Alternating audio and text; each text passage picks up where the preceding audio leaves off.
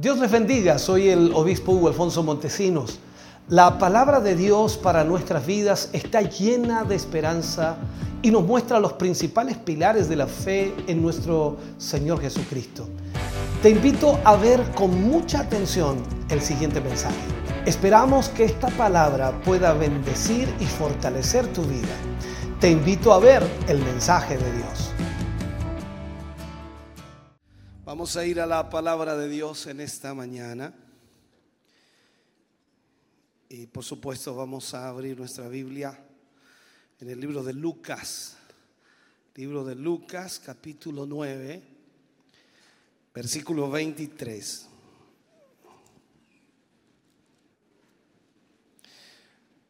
Lucas 9, 23. A este versículo yo le llamo el, el versículo de transición en el ministerio de Cristo. Lucas 9:23. Leemos de él y lo hacemos en el nombre de nuestro Señor Jesucristo.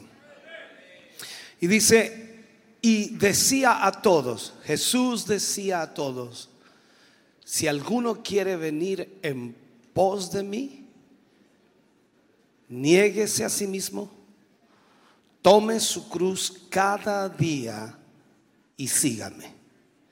Si alguno quiere venir en pos de mí, niéguese a sí mismo, tome su cruz cada día y sígame.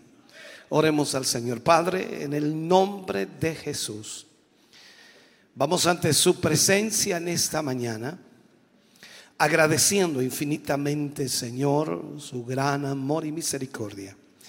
Permítanos a través de esta palabra, Señor, ser bendecidos, edificados, guiados, dirigidos, enfocados, restaurados, Señor.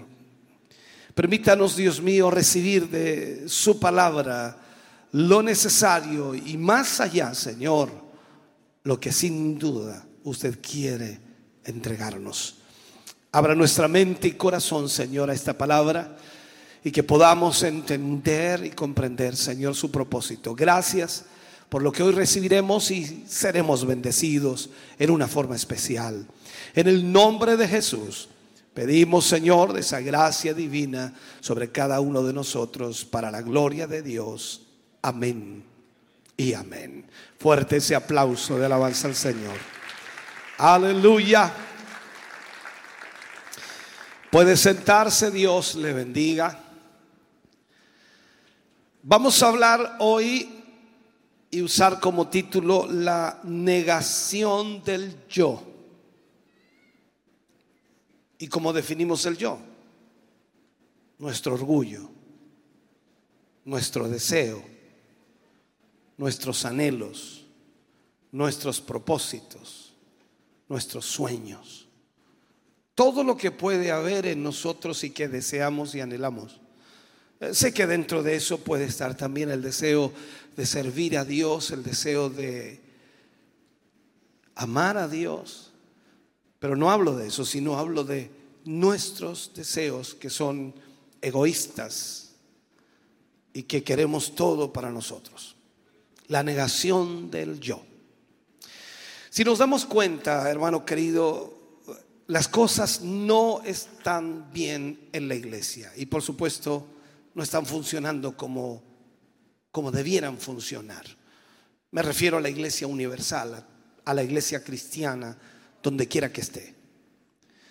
Hay una falta de poder y hay una falta de influencia. Esa influencia que sin duda debe venir de parte de Dios para que la iglesia pueda encaminarse y tomar la dirección adecuada. Es un hecho que por supuesto en la historia nos damos cuenta que cuando el verdadero avivamiento tocó a una nación, tocó a una persona, no solo vienen grandes cambios en las vidas de los que verdaderamente vienen a conocer a Dios, en ese movimiento suceden cosas extraordinarias, trae una gran sujeción en la sociedad donde ese avivamiento ocurre una sujeción a la voluntad y propósito de Dios y una, un alejamiento del pecado. El pecado se reduce porque la iglesia se convierte en una luz en medio de las tinieblas. Y el diablo no puede funcionar en la luz. En ese sentido, entonces el avivamiento trae ese despertar increíble que provoca que todo comience a cambiar. Entonces, vemos en la Biblia también que la Biblia nos dice que los hombres amaron más las tinieblas que la luz, porque sus obras eran malas. Ahí entonces comenzamos a darnos cuenta que hay una pugna, una lucha tremenda. Pablo habló mucho acerca de eso, una lucha. Hay una ley en mis miembros que se revela contra la ley de Dios. Esto es lo que sucede constantemente. Entonces cuando hay una oscuridad espiritual, vemos la ascensión de la maldad o el crecimiento de la maldad, la aparición de la maldad y comienza a crecer enormemente. Y ciertamente, ciertamente, podemos ver esto en la, en la tierra hoy, cómo la maldad crece por todo el mundo, por todas partes, en todo lugar. Hay un terrible aumento de la maldad. Y se nos dice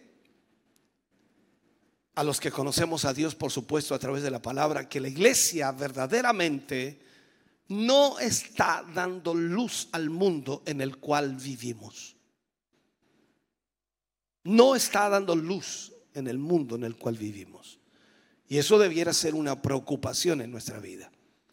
Ahora, estas enseñanzas que ministramos, que enseñamos, que tratamos de traspasarles a ustedes, son muy importantes y, y, por supuesto en este proceso queremos hablar de lo que de alguna manera se puede hacer individualmente. ¿Para qué? Para que el poder de Dios pueda estar en nuestras vidas. Dios desea darnos poder. Pero el poder no es algo que reciba cualquier persona, sino es algo que recibe aquel que está en la comunión con Dios y también está en la condición que Dios desea que esté. Hasta que eso suceda, hasta que eso se encuentre en una vida, no podemos hacer absolutamente nada. El poder de Dios va a funcionar en aquellos que entienden primeramente dónde están y para qué han sido llamados o para qué han sido puestos en ese lugar. Si no, nada sucedería. Aquí vemos entonces en este versículo que tomamos como base al mensaje, que el Señor Jesús toma una decisión drástica, se puede llamar, en su ministerio, y le dice a todos los seguidores, a todos los que estaban ahí,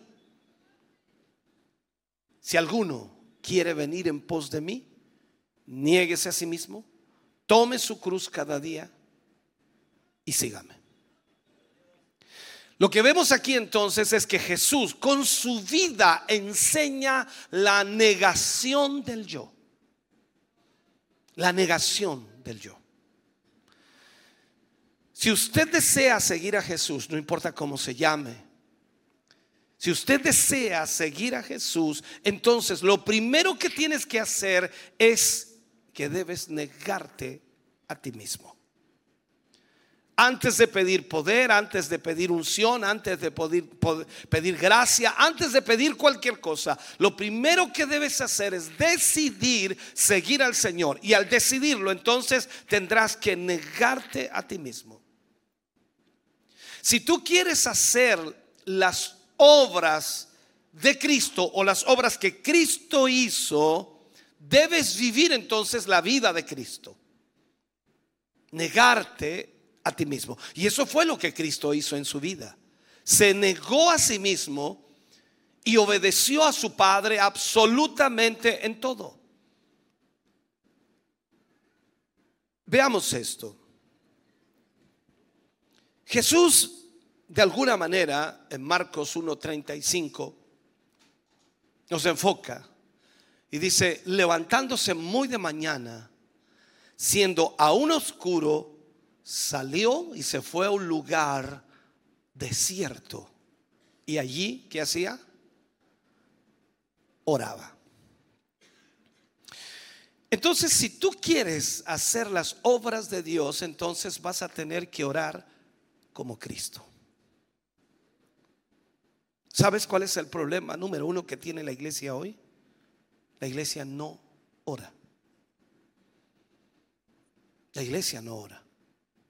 Detengámonos un momento en esto y pensemos en lo que te estoy diciendo. Analicemos esto, por favor.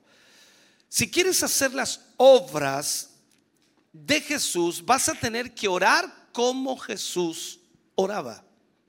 Tú no puedes dejar a la casualidad ese ministerio de oración y luego esperar ser poderoso en la manifestación del poder de Dios en tu vida, tal como le ocurrió a Jesús. Tú no puedes esperar eso. Tú tienes que tener una comunión tan grande con Dios para que el poder de Dios pueda fluir a través de ti. Esto es una cosa sencilla, práctica. Cuando vemos que la energía, la electricidad necesita tener un buen conductor para que de esa manera pueda traspasarse. En el caso de los vehículos también, eh, días atrás un hermano me decía, no sé qué pasa con este vehículo, no parte, no parte, y le doy, le doy, no parte. Yo le dije posiblemente el arranque, no, no, si no sé qué pasa. Fuimos a ver la batería, estaba asulfatada. Para los que saben de vehículo, estaba sin poder pasar la corriente. Limpiamos los bornes, le echamos agua caliente, los limpiamos y quedó bien. ¿Ok? Dio contacto, encendió inmediatamente. No había corriente. Tú no puedes desconectarte de Dios y pensar que Dios va a obrar porque Dios tiene que respaldar su palabra, porque Dios tiene que obrar y salvar a la gente. Así que no importa cómo yo esté, Dios me usará igual. No, tú tienes que entender que si vas a hacer la obra de Dios, debes orar como Jesús oraba. El problema es nuestro yo. Nosotros, usted, yo somos el problema. Porque el yo Solo ora cuando le conviene. El yo no soporta la soledad.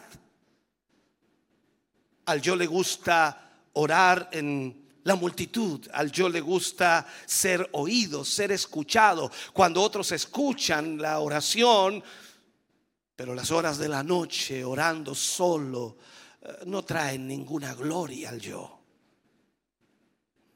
Nadie va a poder decir qué gran guerrero de oración es, porque nadie te ve. Nadie dirá, mira cómo intercede.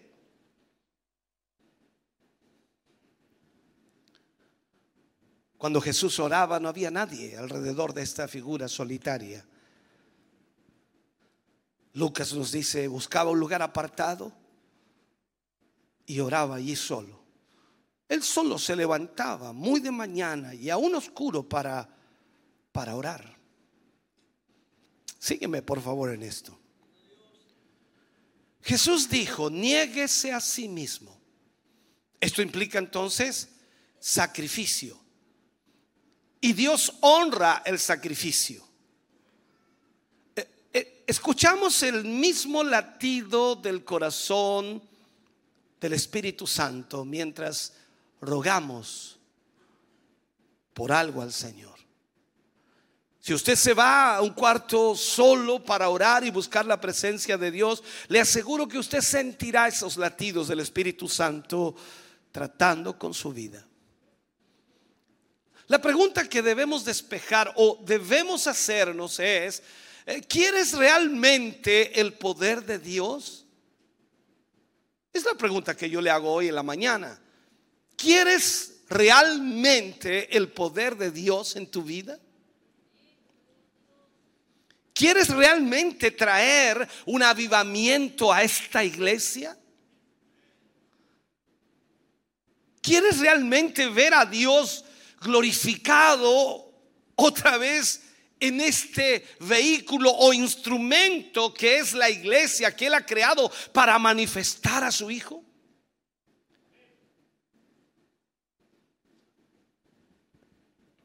La respuesta está en negarte a ti mismo.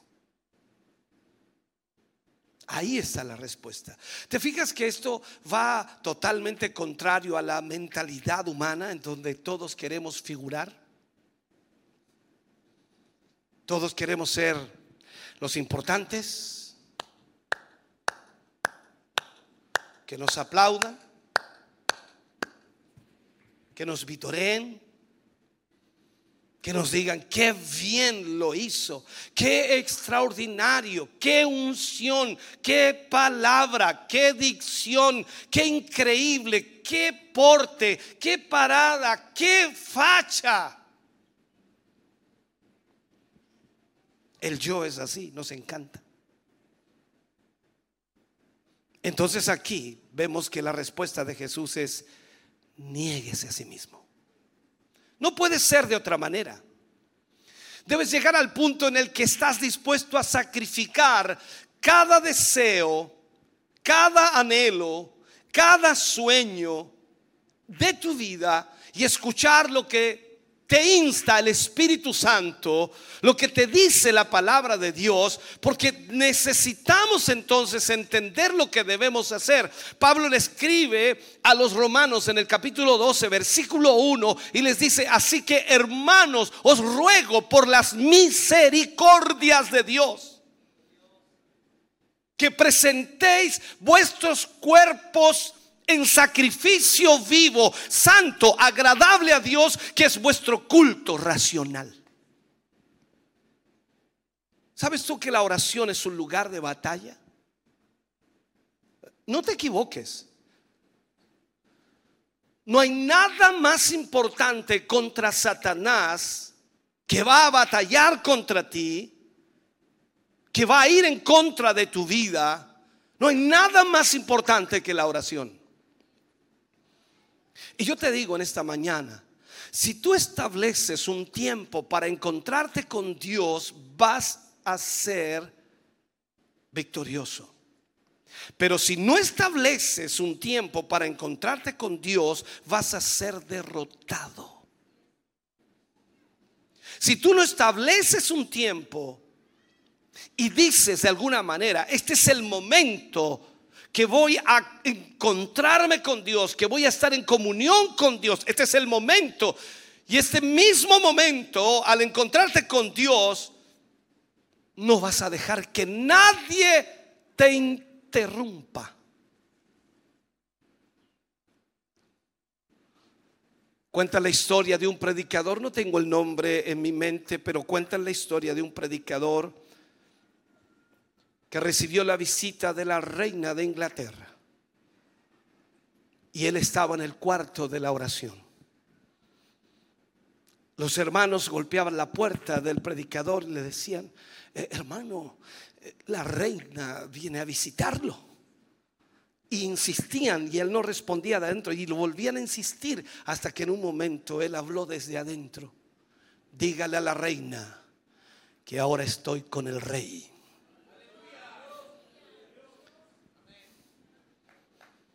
Cuando tú tienes un tiempo con Dios, nada debe interrumpirte.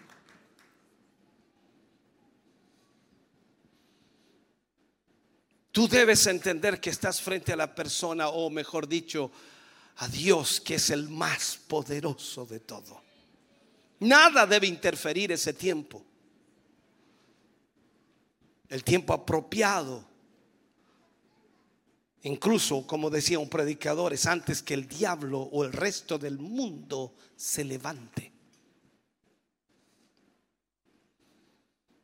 El tiempo apropiado es antes que el diablo y el resto del mundo se levante.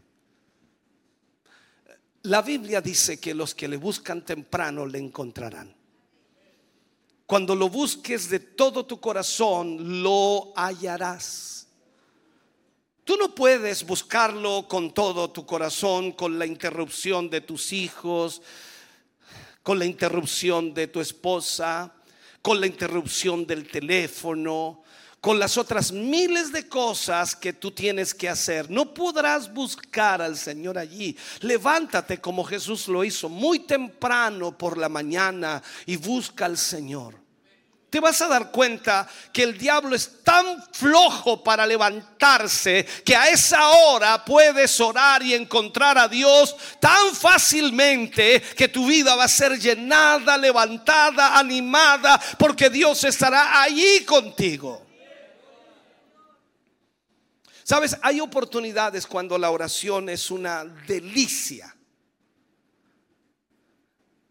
Cuando es un tiempo de refrigerio.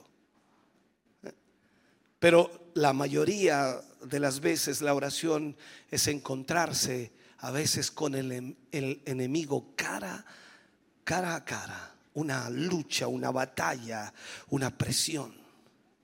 Pablo dijo que estamos luchando. Tú sabes que la lucha libre es un deporte de contacto. Y Pablo pone a la oración en esta categoría.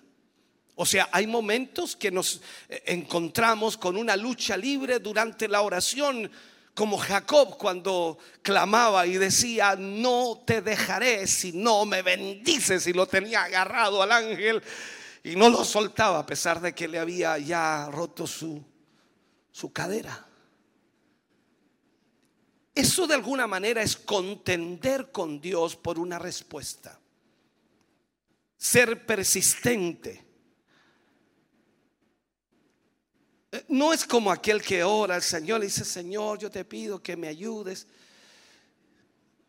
Y eso fue todo lo que dijo, y no dijo nada más, y no volvió a insistir, no, no golpeó de nuevo la puerta, nada, y esperaba que el Señor le respondiera. Yo sé que Dios puede responder cuando tú tienes una vida de comunión. Es como Jesús cuando se paró frente a la tumba de Lázaro una oración tan breve, tan corta, sin danza, sin lengua, sin nada, ninguna, oh, ninguna gran oración. Simplemente dijo, Padre, te doy gracias porque tú siempre me oyes.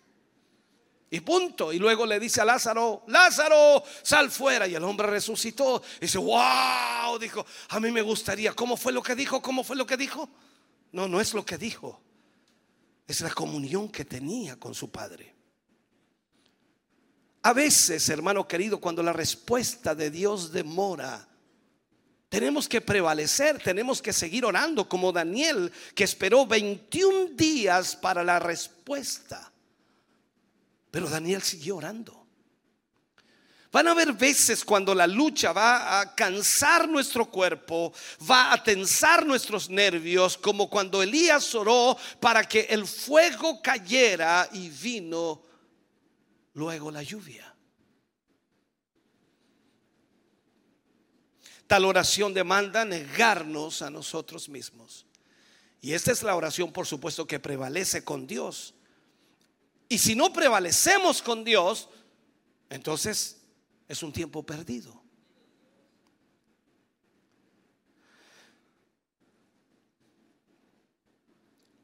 El diario de David Brainer quien fue misionero en los indios norteamericanos. Es una de las historias más impresionantes y más grandes acerca de la oración que prevalece. ¿Por qué? Porque se trata de un hombre que tenía tuberculosis. David Brainer tenía tuberculosis y nunca entendió por qué, pero Dios nunca lo llegó a sanar. Y él predicaba el Evangelio y a pesar de todo tenía una comunión extraordinaria con Dios. A pesar de su dolor, en ese noroeste, él trajo eh, increíblemente la presencia de Dios a ese lugar y trabajó en las circunstancias más extremas. Él cuenta cómo predicó durante un año, un año, y nada sucedió.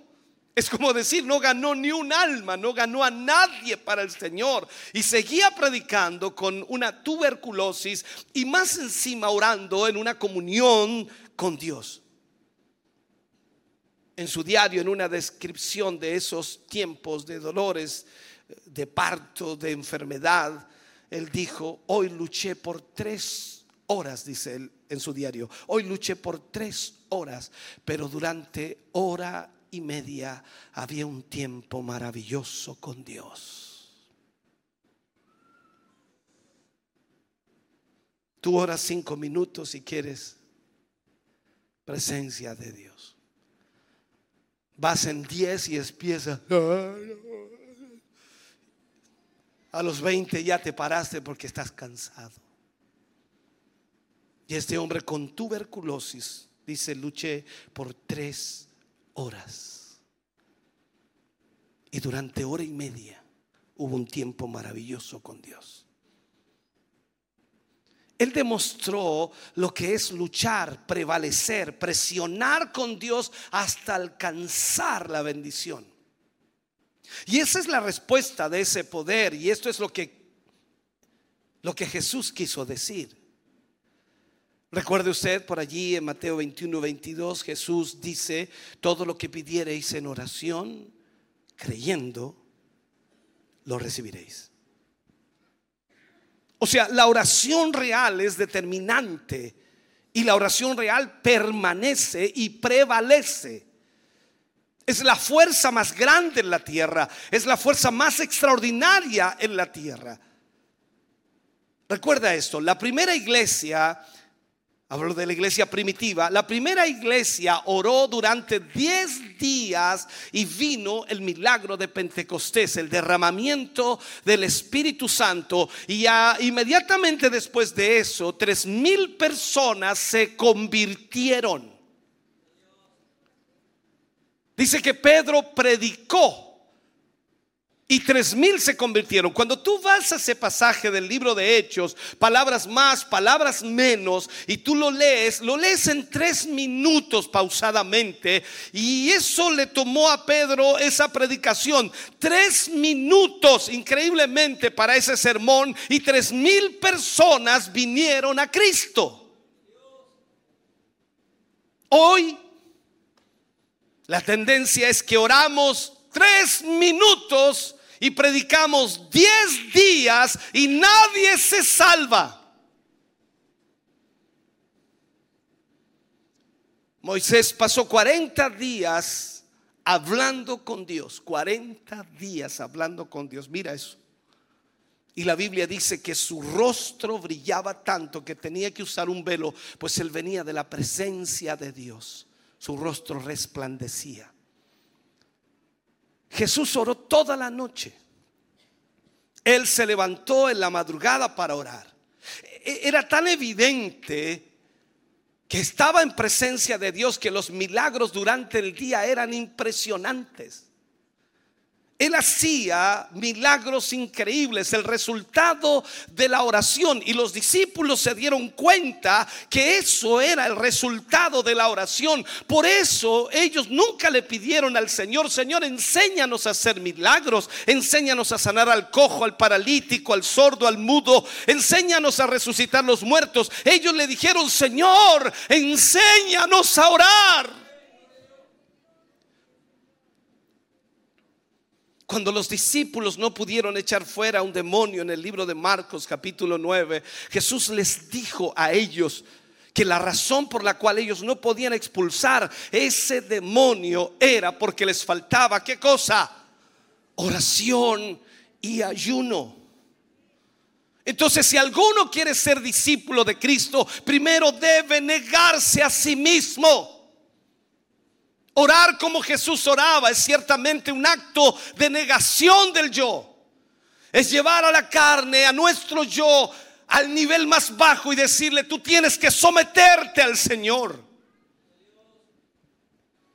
Sé que es una lucha constante. He estado por 30 años luchando con esta carne.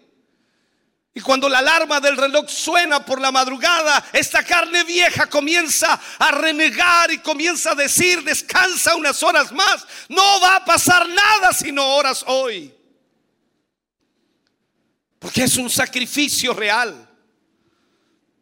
Es lo que te estoy diciendo. Y tú tienes que negar ese yo para orar. Para orar. Si es posible toda la noche. O levantarte de madrugada.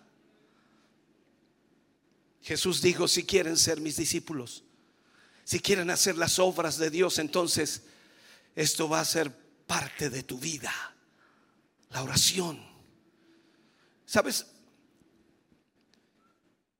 El ayuno, hermano querido, es una parte importantísima de la negación del yo.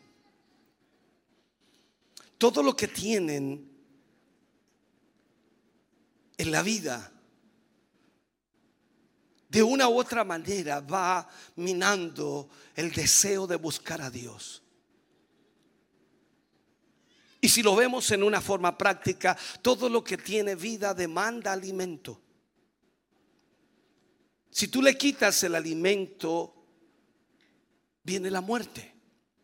Te explico esto.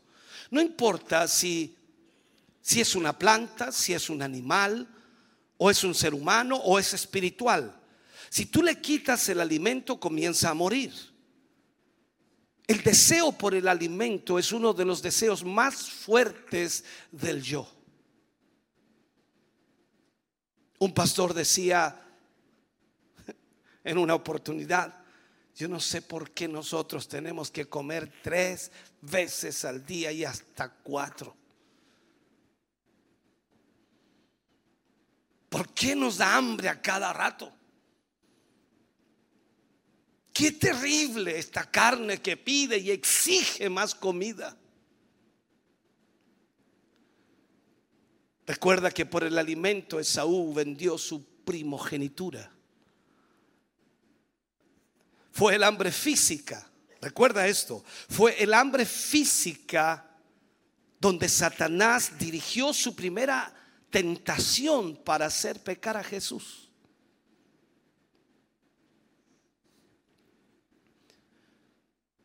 Jesús advirtió contra el exceso que es la glotonería.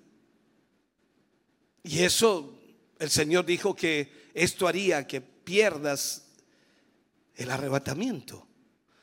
En Lucas 21, 34 dice, mirad también vosotros mismos que vuestros corazones no se carguen de glotonería y embriaguez y de los afanes de la vida y venga de repente sobre vosotros aquel día. Tienes que tener mucho cuidado en eso. No es malo comer. Pregúntale al hermano del lado, a la hermana, eh, ¿es malo comer? No, no es malo, depende de lo que comamos. Pero es malo comer mucho. La comida puede convertirse en tu Dios. ¿Te gusta cocinar? Cocinar bueno, cocinar rico. Ah, comerse, ya te dio hambre, ¿viste? Un buen plato, un buen asado, una buena carne, una rica ensalada. Ah, mira, mira, mira la carne como está, mira, mira. Oh, Dios. Póngame algo aquí lindo, una carne, un estofado, no sé. Y la carne comienza a pedirte, ándate para la casa, apúrate, corre. Cuando termina el culto, casi todos, disculpe, no quiero ofender a nadie, pero casi todos, ya apúrate, apúrate, ya vámonos, tengo hambre. La carne. La comida puede convertirse en tu Dios.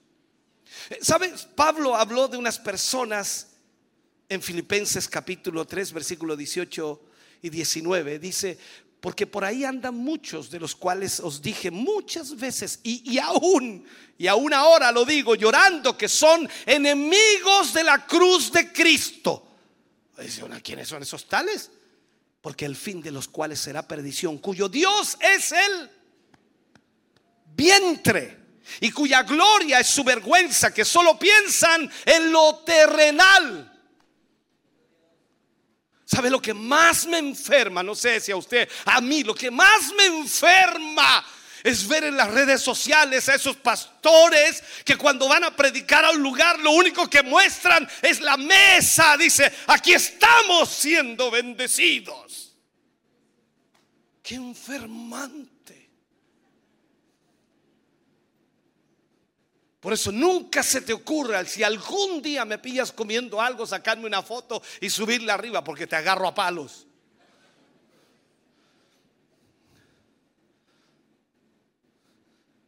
Porque creo que el llamado no es esa la finalidad. Tampoco me interesa si me dan mucha comida o poca comida. Normalmente tengo como prioridad cuando voy a predicar, no como. A veces uno llega a los locales, eh, pastor, le No, no, nada, nada, nada.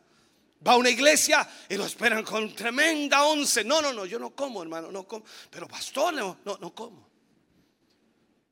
Prefiero predicar con el estómago entre comillas vacío, entre comillas vacío. Si con el almuerzo me basta.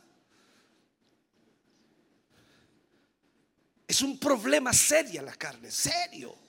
Si tú no lo alimentas, se te complica. Imagínate el día domingo en la mañana. Te levantaste temprano, hermano querido. No quiero hacer mala publicidad al kiosco, pero ay, Dios mío, tienes que echarle algo para adentro. Y la primera alabanza te la perdiste, la segunda, la tercera, la cuarta, e incluso llegaste casi a la ofrenda con el sándwich atravesado. Ay, miércale. Porque la carne es así. Es que, es que no, no, no, puedo estar en el culto si no como algo. Me puedo desmayar. Entonces entiende eso. El ayuno, hermano querido, es una herramienta de regateo con Dios. A ver si te lo explico. El ayuno tiene que ver solamente con la negación, la crucifixión de este yo orgulloso, esta carne. O sea, cuando tú ayunas, estás renunciando a tu yo porque no le estás dando alimento, lo estás matando. Cuando no le das desayuno, almuerzo, once, ah, esa carne rabea contigo. Dice, anda, date una vuelta por la cocina, abre el freezer. No, y usted dice, no, no, no. Este día es dedicado al Señor.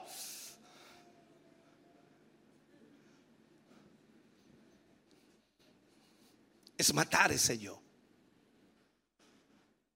Dios solo responde al hombre espiritual a la nueva creación, no a la carne. No pienses que porque tú vas a orar, Dios tiene que responderte. No, si eres espiritual, Dios te va a responder. Si no, entonces no va a responder. Cuando la nueva creación ora, Dios siempre responde. Cuando tú vas al libro de Isaías, capítulo 56, versículo 6 al 9, más o menos está por allí, no lo voy a leer. El ayuno se muestra para romper el yugo de la carne. Y en una frase dice, ¿no es este el ayuno que yo escogí? O sea, Dios dice que para romper el yugo de la carne fue creado el ayuno. Y Él lo describe aquí y lo hace muy claro en los versículos 6 y 7, que hay una necesidad y que debe haber una necesidad para ayunar. Porque esto no cambia a Dios, te cambia a ti me cambia a mí. Así que por lo menos trata, intenta.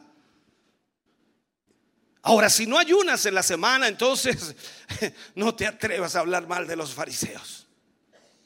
Porque ellos ayunaban dos veces por semana. Así que si no le estás ganando a los fariseos, cállate la boca. Por lo menos lleva a tu carne a la muerte para que el Espíritu pueda fluir allí. Entonces cuando el yugo es roto, el yugo de la carne es roto, entonces sale esa nueva creación al frente. Es como que eh, el espiritual, o perdón, el, ser espiritual se presenta y la carne está doblegada, humillada, no puede hacer nada. Y ahí entonces, cuando tú buscas a Dios en esa condición, Él te responde. Así que el ayuno entonces es una herramienta muy definitiva y definida, por supuesto, para mantener la carne muerta, que es como se supone que debe estar.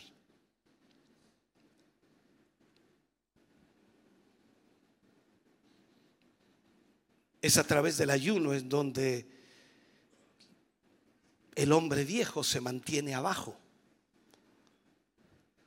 El poder es la presencia manifestada de Dios en una persona. Y, el ayuno abre el camino. ¿Para qué? Para que la vida de Dios salga adelante. Isaías 58, 8 dice, entonces, y esta palabra, entonces, significa después. El versículo 6 y 7, cuando hayas roto esta carne a través del ayuno, entonces nacerá tu luz como el alba. Entonces nacerá tu luz como el alba. ¿Sabías tú que luz es vida? Y cuando vamos a Juan capítulo 1, versículo 4, dice, en él, en Jesús, estaba la vida. ¿Me sigues? En Jesús estaba la vida. Y la vida era la luz de los hombres. O sea, él dijo que cuando esta carne es rota, entonces nacerá tu luz. Porque la vida, la vida de Dios nace a través de ti. Entonces cuando tú ayunas, pones abajo al hombre viejo, a la mujer vieja, y cuando oras, levantas al nuevo hombre. Es impresionante, lo he dicho en varios mensajes, cuando Ananías en Damasco recibe la voz de Dios para ir a orar por Saulo de Tarso, el perseguidor de la iglesia, lo que cambió la perspectiva de Ananías fue lo que Dios le dijo ve a orar por Saulo. Y le dice que ese hombre, Saulo de Tarso, estaba orando. No cualquiera ora.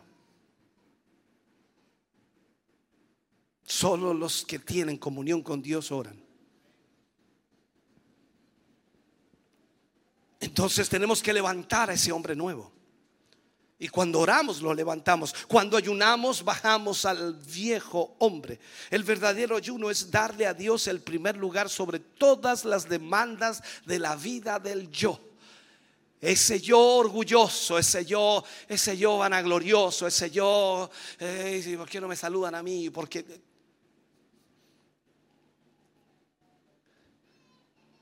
esto es el problema. Cuanto más cerca el discípulo camine con Dios, mayor será el poder en la vida de ese discípulo. Mientras más cerca estés de Dios, más poder de Dios habrá en ti. Dios dice, acercaos a Dios y Él se acercará a vosotros. Esta es una realidad bíblica. Acercarse a Dios es alejarse de todo lo que no es de Dios, de todo lo que niega a Dios. O sea, debemos entender. Y esto es lo importante. Tú tienes que saberlo. No estamos separados de Dios por metros, por centímetros o por pulgadas. Estamos separados por nuestra iniquidad, de acuerdo a lo que la palabra de Dios dice en Isaías 59.2. O sea, estamos separados por nuestra iniquidad. Dice, pero vuestras iniquidades han hecho división entre vosotros y vuestro Dios. Entonces si vemos esta palabra, iniquidad significa el yo, nosotros, nuestra conducta, nuestro accionar, nuestras emociones, nuestros sentimientos, nuestros pensamientos, nuestras actitudes, todo está allí. Entonces, si significa vivir la voluntad del yo, tú te alejas de Dios. Pero si te acercas a Dios, entonces ya no vivirás en la voluntad del yo. Eso es la negación del yo. Va a llevarte frecuentemente a salir de la compañía de lo que tú más disfrutas. Vas a comenzar a dejar aquello que disfrutas, lo que te gusta, lo que le gusta al yo. ¿Hay algo que te guste hacer?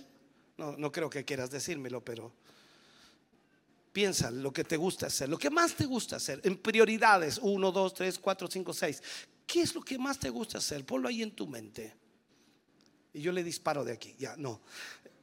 ponlo ahí en tu mente. ¿Qué es lo que más te gusta hacer? Hablo de ti, de, no, no, no, te vayas a poner espiritual. Si me gusta orar. Me gusta ayunar, leer la Biblia. Mentiroso. ¿Qué es lo que más te gusta hacer? Lo que la carne te, jala, te tira, es una cosa, es que, es, que este soy yo, este soy yo, así soy yo. Y la verdad que eh, soy así. Cuando la esposa te dice algo, dice, tú me conociste así, pues. Tú sabías cómo yo era y viceversa. El esposo le reclama algo a la esposa y dice, bueno, así soy yo, pues, mi hijo. Y punto. ¿Qué es lo que más te gusta hacer? Lo que disfrutas. Entonces, cuando hablamos de la muerte de ese yo o sencillamente la negación del yo, te va a comenzar a separar de todas esas cosas que tú amas, que, que disfrutas. Entonces, si tú quieres tener el poder de Dios, tendrás que tener comunión con Dios. Y la verdadera comunión es con el Padre y su Hijo. Ahora, los que tienen poder con Dios y son usados por Dios para librar a los enfermos o sanar a los enfermos, estas personas que están son personas que están pasando mucho tiempo a solas con Dios antes de ir delante de la gente. O sea, ellos primero pasan tiempo con Dios y luego van delante de la gente para poder ministrarles de parte de Dios. Entonces en nuestra enseñanza, cuando tratamos con la renovación de lo que es esta puerta de Dios, que lo enseñamos en algunos temas, eh, nos señala el énfasis que tú, tú eres un anciano de Dios y que tú tienes que tener tu sueño con Dios. Y esto simplemente significa que tú debes esperar en la presencia de Dios hasta que oigas y sepas lo que Dios está diciendo y haciendo. Tú no puedes venir a la iglesia a decirle algo si no sabes lo que Dios está diciendo o haciendo. Entonces, cuando estás en la presencia de Dios y sepas lo que Dios está diciendo y haciendo, luego saldrás de la presencia de Dios e irás a la congregación y entregarás ese sueño al pueblo de Dios y ese, ese pueblo recibirá esa palabra de Dios.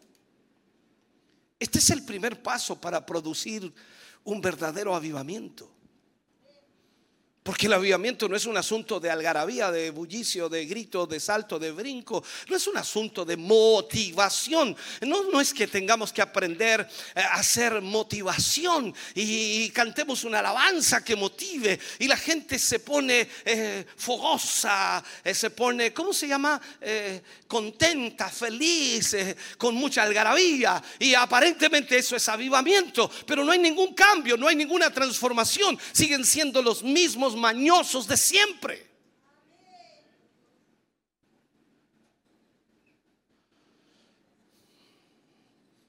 Cuando tú ves la palabra de Dios y ves en la Biblia y sobre todo la iglesia primitiva, dice que escogieron diáconos para ver las cosas comunes.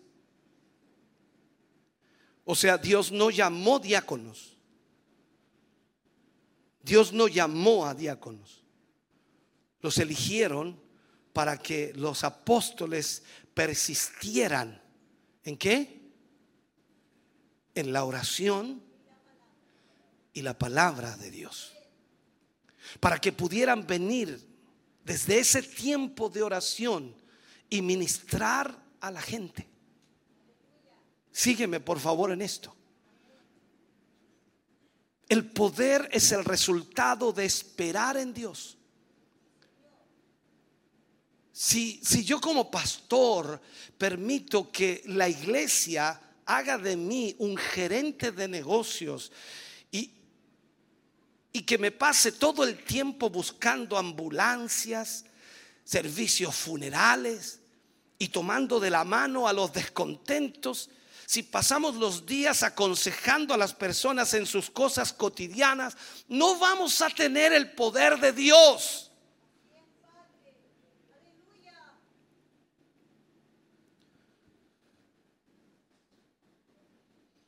Y es verdad, vamos a conservar a ese hipócrita descontento en la iglesia porque sabe que tú estás ahí para sostener su mano. Pero si pasas tu tiempo con Dios y si pasamos nuestro tiempo con Dios para que Jesús brille en nosotros, entonces en el púlpito Dios fluirá y va a atraer a los que tienen hambre de Dios para oír la palabra que tienes que entregar.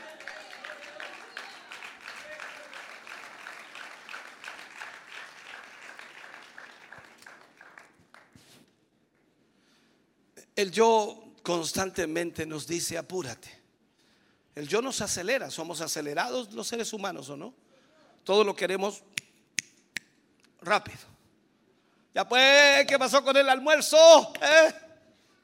Por eso te compras un microondas, te compras un hervidor, una olla que cosa rápido. Días atrás un hermano me mostraba y me decía, mire, mire, mire, eh, una, un horno para pizzas. 30 segundos se demora. Impresionante. Y uno piensa y ¿para qué tan rápido? Es que todo lo queremos rápido. Tu lavadora, ¿cuánto se demora en una carga de ropa? ¿Ve? Y depende si le pongo 30, le pongo 20, le pongo 15, le pongo 40. Depende de lo que quiera que haga la lavadora. Y la lavadora dice, claro, yo hago toda la pega y dice ella que lava.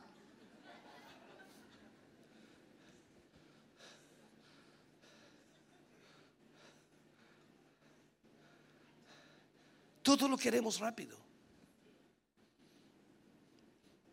Porque no tenemos paciencia. Pero sin embargo Dios dice, en paciencia tú conservas tu alma.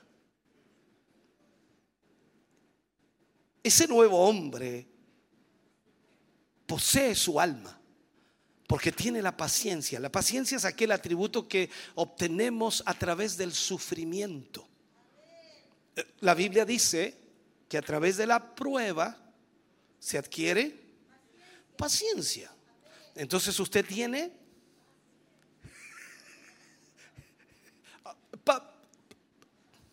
y ahí quedó. O sea, David dice en el Salmo 37, 7, guarda silencio ante Jehová y espera en él. La, la espera es casi un arte perdido. Nadie sabe esperar, eso es cosa que usted no sabe. Usted va a un lugar, siempre lo he dicho, un lugar público en donde tiene que atenderse, saca el numerito y dice, oh, 90, y va en el número 4, oh. Ya empieza a, molestarse y empieza a mirar a los que atienden, uno da vuelta para allá, da vuelta, claro, con razón se demoran tanto. No atienden a nadie. Va, va, al hospital, va a la urgencia y ahí lo tienen, cuatro, cinco, seis horas, siete horas sentado ahí. Y el dolor, incluso se sana en la urgencia. Y se vuelve a la casa y dice, ¿qué, ¿te dieron alguna pastilla? No, si se me pasó al final. Y tiene que tener paciencia. Y si no tiene paciencia es un problema. Va a lo mejor en su vehículo y alguien le pitea por atrás y dice, ah, pasa por arriba. Y todo ese tipo, perdemos la paciencia por cualquier detalle, por cualquier cosa. La espera es casi un arte perdido. Porque lo queremos todo ahora, ahora. Por eso tú vienes a un culto y imagínate, no has venido en toda la semana, llegaste el domingo y quieres poder. Yo quiero al pastor vivito, quiero al pastor ungido, quiero al pastor lleno de gracia, lleno de poder, lleno de unción. Y no tenéis ni idea que el pastor ha pasado toda la semana predicando, ministrando, enseñando y aquí ya me quedan las últimas fuerzas.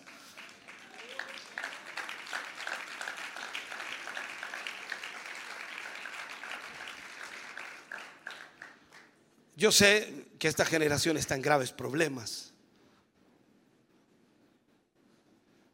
Y quizás te toca ver de repente en tu lugar, en el colegio, en algún lugar de trabajo, en donde tienes que calentar tu comida. Antes calentábamos las comidas en alguna fogata, a, baño María. Nuestras, eh, ¿cómo se llamaban esas? Las viandas, ahí poníamos la vianda en el baño María para calentar el arrocito o, los, los, tallarines o, los las corbatitas y todo ese tipo de cosas. Y las calentábamos a baño María y comíamos. Pero de repente habían tantos trabajadores que había que esperar su turno de baño María. Y ahí uno se impacientaba y miraba la hora y decía, oh, se va a terminar almorzando justo a la hora de entrar. Ya, pues apúrense. Pues. Y pasa lo mismo en estos microondas y todo eso. Y en la fila para calentar la comida. Entonces, ahí están parados frente al microondas y los otros apurándolos. Ya, pues apúrense. Entonces veamos esto. El hombre que ha esperado delante del Señor ese hombre que ha tenido paciencia y espera delante del Señor y sabe lo que es Dios y lo que está haciendo, entonces él simplemente se para frente a la enfermedad y a los demonios y les dice que se vayan y los demonios y la enfermedad se va. El hombre que no tiene tiempo para esperar dice las mismas palabras, pero no pasa nada cuando él habla. Entonces esperar en el Señor incluye ayunar, orar y después simplemente esperar que Dios haga lo que Él quiera. Los resultados déjeselos al Señor. Usted haga lo que tiene que hacer. Cuando lo, lo has dicho todo, entonces espera. Deja entonces que Dios te hable también. ¿Sabe? Esperar delante del Señor primero es lo que debemos hacer. Y luego hablar con Él y cuando parece que ya no estás inspirado para hablar, entonces espera. Eso es lo que le pasa a muchas personas cuando oran y comienzan a orar y a los cinco minutos se le acabó todo el discurso y no hayan que hacer. Y dice, oh, ya no tengo que decirle, Señor. Y vuelve a repetir y vuelve a repetir y vuelve a repetir. Y como a los 30 minutos ya no tienen argumento. Pero espera en el Señor, deja que Él te hable. Espera delante del Señor. O sea, en ese sentido, la oración es un diálogo. Deja que Dios te responda. Dice, pero como no creo que escuche la voz audible. Pero escúchame bien lo que te voy a enseñar. Cuando estés, cuando estés orando al Señor, toma la Biblia. Si no tienes argumento, no tienes palabra para decir, toma la Biblia. Quédate callado, cállate la boca un poco y abre la Biblia y deja que Dios te hable. Y, no es que hayas dejado la oración, no es que hayas terminado la oración, o como dicen en, lo pentecostal, no, haya, no es que hayas cortado la oración, porque la oración es un diálogo, estás hablando con Dios, ¿me estás oyendo? Entonces deja que Dios te hable, dale una oportunidad al Señor para que te hable, porque la mayoría de la conversación de Dios contigo será a través de su palabra. Ahora, el yo es intranquilo. Eh, son como los niños hiperkinéticos, ese yo. Así somos. Hiperkinéticos. No paramos de movernos. Quédate quieto un rato, dice el Señor. Espera aquí.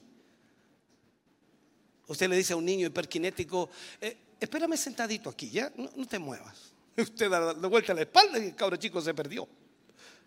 Así somos impacientes. Siempre queremos acción. Siempre queremos atención, siempre queremos gratificación. O sea, el yo está preocupado por las cosas del mundo, de la carne, todo lo quieren rápido. Y Jesús dijo, si alguno quiere venir en pos de mí, niéguese a sí mismo. Veamos esto.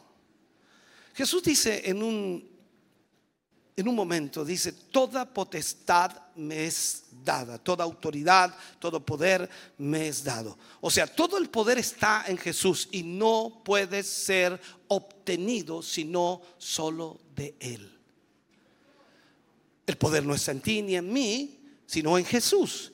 Y si yo tengo comunión con Él, es como conectar. O sea, esto, esto es una cosa práctica. Yo no puedo hacer funcionar ese ventilador sin conexión eléctrica. Ese ventilador es eléctrico, funciona con electricidad. Y si yo no lo enchufo, aunque le mueva todos los botones y trate de moverle las hélices, no va a funcionar. Pero si yo lo conecto a la electricidad y le muevo los botones, va a funcionar. Es impresionante porque está conectado a la energía que le da el poder para funcionar. Alguien dice, no, pero el, ventilador tiene su motorcito. Sí, pero su motorcito no funciona si no le llega electricidad. Pero tiene hélices, pero no funciona si no le llega electricidad. Pero tiene toda la estructura, pero no funciona si no tiene electricidad. Y usted y yo sabemos que aunque sea muy lindo, si no funciona, no sirve. Esa es la realidad. Y usted, si no está conectado al Señor, entonces tampoco va a funcionar. Y aunque tenga lo que tenga, aunque tenga su motorcito y aunque tenga las capacidades que supuestamente tiene, no funcionan si no están conectadas con Dios.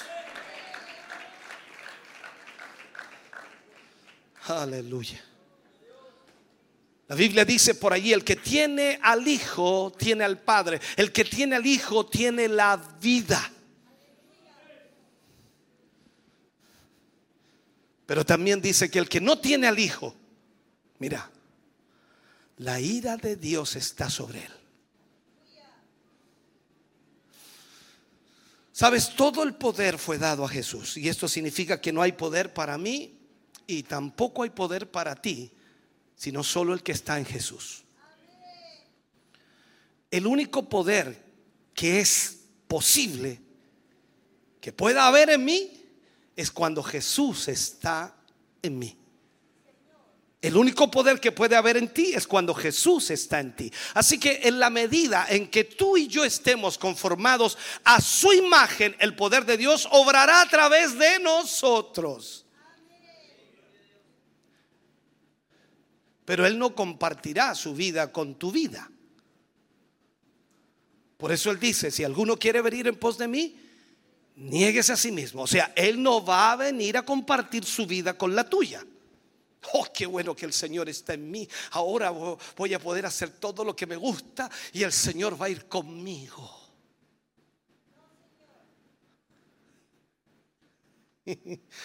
No quiero decir nada porque si no aquí se me la tiro a mí.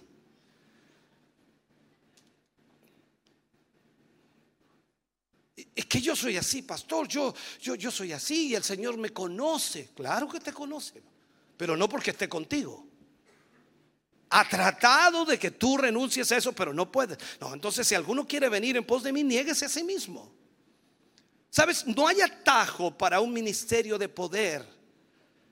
Pablo dice, debemos estar crucificados juntamente con Cristo y debemos permitir a Cristo que viva a través de nosotros. Entonces la pregunta que debe usted dilucidar es, ¿está viviendo Cristo a través de usted? ¿O usted quiere que Cristo lo apoye en lo que usted hace?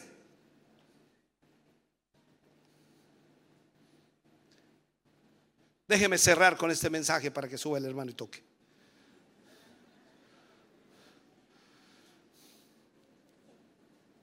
Quiero darte uno de los aspectos más importantes de esta lección y de alguna manera traerlo a la luz hoy al cerrar. Es posible es posible que este poder esté en ti, pero nunca ser visto. La Biblia habla esto en Romanos 1.18 y dice la frase que detienen con injusticia la verdad. Tú eres un hijo de Dios, aceptaste a Jesús, recibiste a Jesús, tienes a Cristo en tu vida. Y Jesús ha tratado de obrar a través de ti, pero tú no has renunciado totalmente a ti mismo. No te has negado a ti mismo. Y con injusticia detienes la verdad. Luego dice allí que ellos conocieron a Dios, pero no le glorificaron como a Dios. O sea, la única manera que tú puedes glorificar a Dios es permitiendo que Él viva a través de ti. Pensemos por un momento, ¿qué haría si Jesús estuviera aquí? Hablo en forma física, personal. ¿Qué haría si Él estuviera aquí? ¿Vendría este culto? ¿Alabaría? Oraría, ayunaría, haría milagros. Me imagino, ¿no? Nosotros ponemos en la publicidad de la radio y la televisión, hoy en la mañana en el corporativo estará Jesús de Nazaret.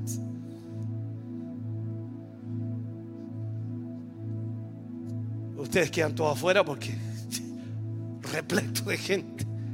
Y tendríamos que poner una pantalla gigante afuera para que los que no alcanzaron vean que Jesús está aquí.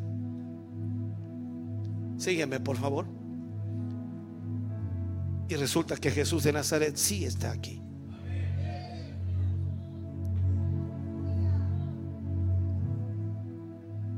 Pero la gente no lo cree. El crimen más grande, y si lo puedo llamar así, el crimen más grande del siglo es tener a Dios dentro tuyo y manifestar el yo por fuera. Ese es el crimen más grande, tener a un Dios poderoso dentro de tu vida y seguir siendo tú. Seguir actuando tú.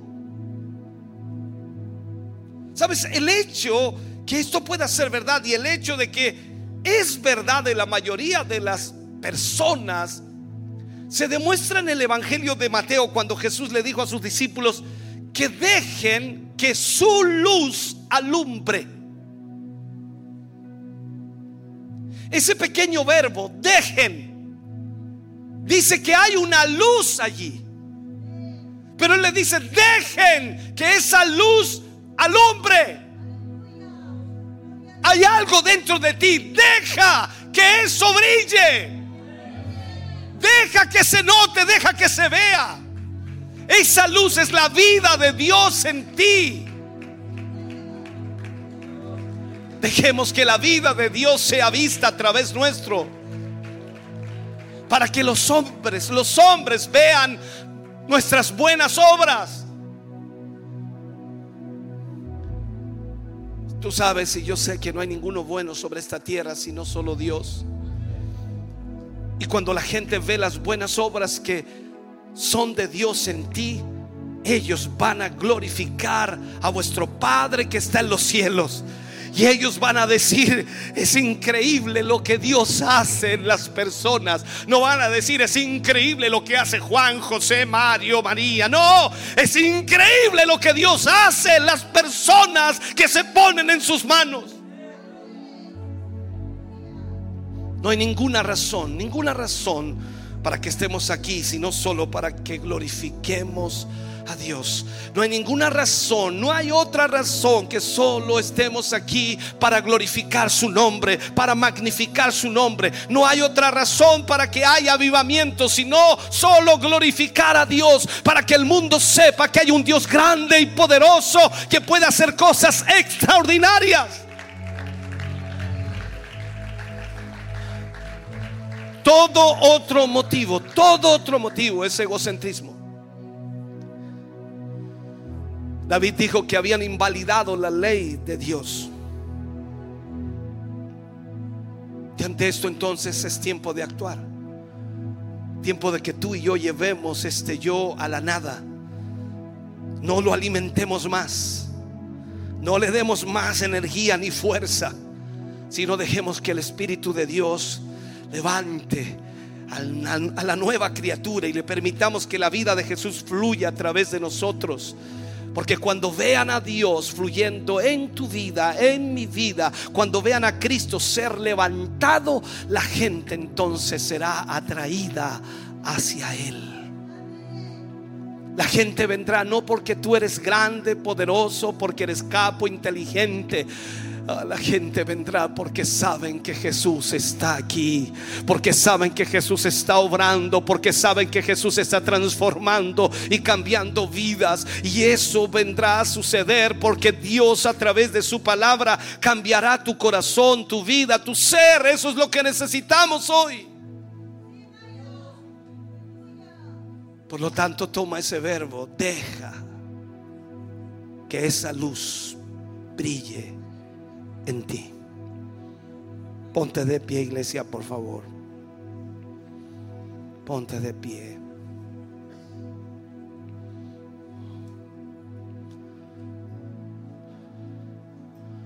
Mañana sacrificaremos nuestro yo.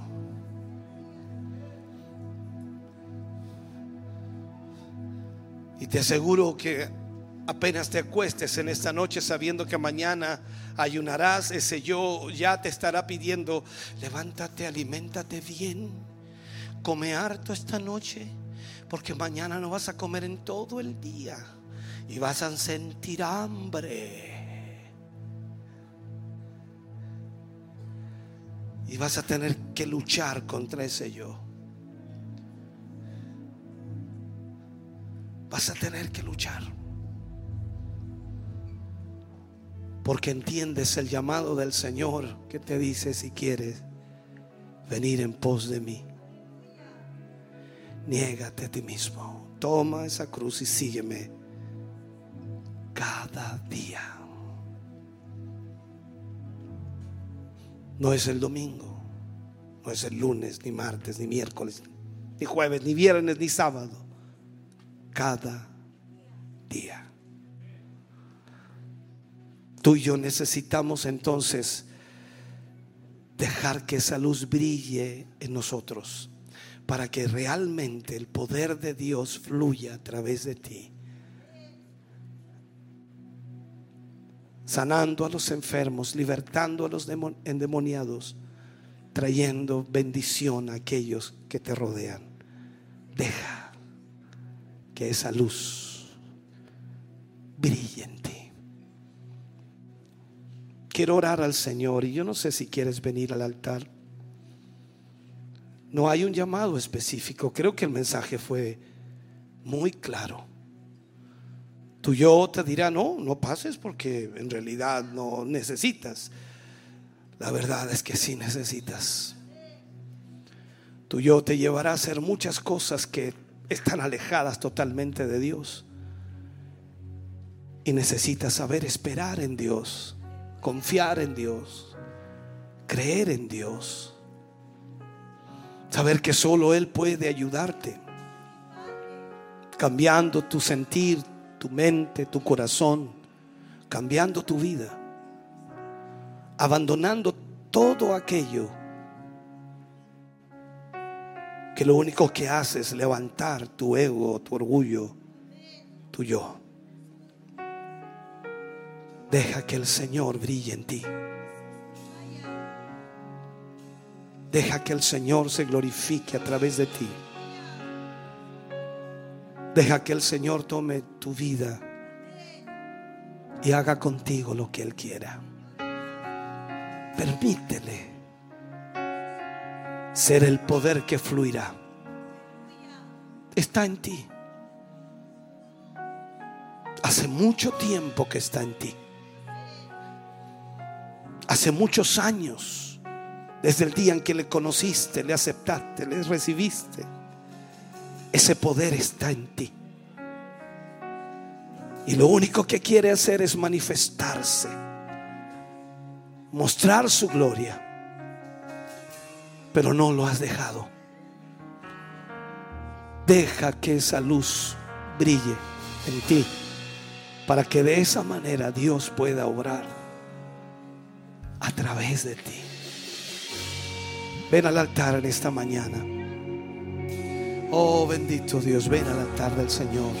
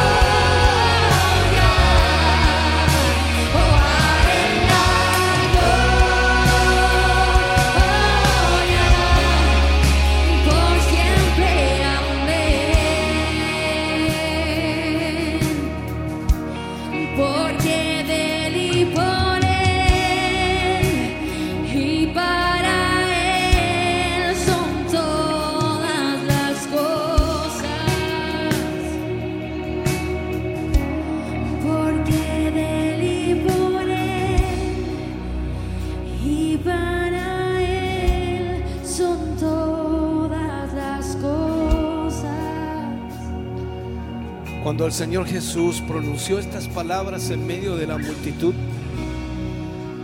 y los discípulos observaban a la multitud en sus rostros cómo cambiaban por las palabras que Jesús habló. Él fue directo, fue claro. Él se dio cuenta que mucha gente seguía al Señor y lo seguía a Él por los panes y los peces. Se dio cuenta que muchas de esas personas que estaban allí lo único que buscaban era un milagro, sanidad, restauración. Y que sin duda es importante recibirlo, pero era egocentrismo, buscaban algo para ellos.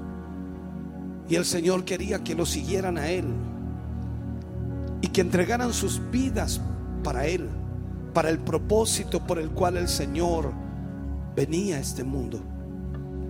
Pero ninguno de ellos quizás entendía aún ese propósito. Por lo tanto, toma esas palabras y les dice en ese momento, si alguno quiere venir en pos de mí, niéguese a sí mismo, tome su cruz cada día y sígame. Hasta el día de hoy estas palabras siguen trayendo dolor y siguen trayendo rechazo de muchas personas. Pues no se entiende ni se comprende que un Dios de amor, de misericordia y de bondad diga de esta manera a las multitudes necesitadas, si alguno quiere venir en pos de mí, niéguese a sí mismo. Pero lo vemos reflejado en lo que hizo con cada uno de sus discípulos. Los inhibió, no importaron sus propósitos, no importaron los propósitos de cada discípulo, no importaron las ideas, los pensamientos, los sueños o visiones que pudieran tener. Si iban tras Él, solamente debían obedecer, sujetarse, someterse. Porque la única manera en cómo el poder de Dios fluiría en sus vidas sería a través de la obediencia, a través de la sujeción. Hoy usted está en la misma condición, han pasado más de dos mil años y estamos en la misma posición. No es lo que usted quiere, no es lo que usted anhela, no es lo que usted sueña lo importante. Lo importante es lo que Dios quiere que usted haga. Por eso debe pasar tiempo en la presencia de Dios y saber esperar el propósito de Dios. No son sus buenas intenciones las que Dios busca utilizar. No son sus buenos deseos o anhelos. Es la voluntad de Dios. Dios desea que usted realmente renuncie a sí mismo y le permita obrar en su vida.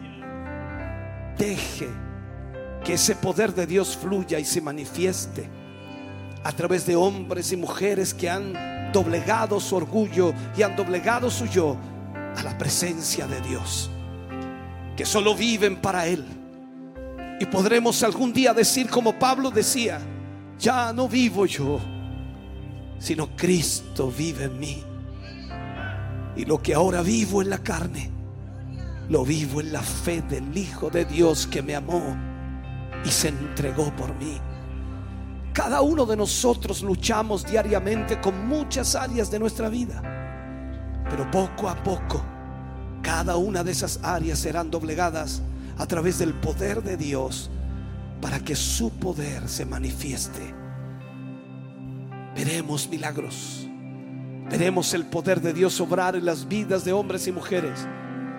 Porque usted y yo habremos renunciado a nosotros mismos y si alguien vivirá en este lugar, o si alguien vivirá en usted, ese será Cristo. Mostrando la luz de Dios constantemente a aquellos que hoy nos rodean. Este es el momento en donde su vida es puesta en las manos de Dios. Y ya no es lo que usted desea, sino lo que Dios quiere de usted. Padre, en el nombre de Jesús. Oramos por cada uno de sus hijos y de sus hijas, Señor. Oramos por esta palabra que hemos recibido. Solo tú puedes, Señor, darnos la capacidad y la inteligencia para entender y comprender tu propósito. Ayúdanos en esta hora y en este momento, Señor, para que cada uno de tus hijos y cada una de tus hijas, Señor, pueda entrar en este propósito tuyo. Renunciar a nosotros mismos y dejar que tu luz brille para que te conozcan a ti No a nosotros, oh Jehová, no a nosotros la gloria, sino a tu nombre sea la gloria. Padre, gracias por tu inmenso amor y tu inmensa misericordia. Sea, Dios mío, tu presencia fluyendo aquí, manifestándote, oh Dios eterno, sobre nosotros. En el nombre de Jesús pedimos tu bendición sobre tus hijos y sobre tus hijas. Y creemos, Señor, tú estás aquí en esta hora. Tu presencia está aquí. Señor, tú eres nuestro Dios. Aleluya. Y te adoramos. Te bendecimos. Te exaltamos a ti, Señor. Aleluya. Gracias por tu amor y misericordia. Amén, Jesús. Amén. Aleluya. Estamos contentos de que hayas visto y escuchado este mensaje. Creo con todo mi corazón que Dios le ha bendecido. Quiero invitarles a suscribirse a mis redes sociales, donde tenemos contenido que le ayudará a alimentar su vida espiritual.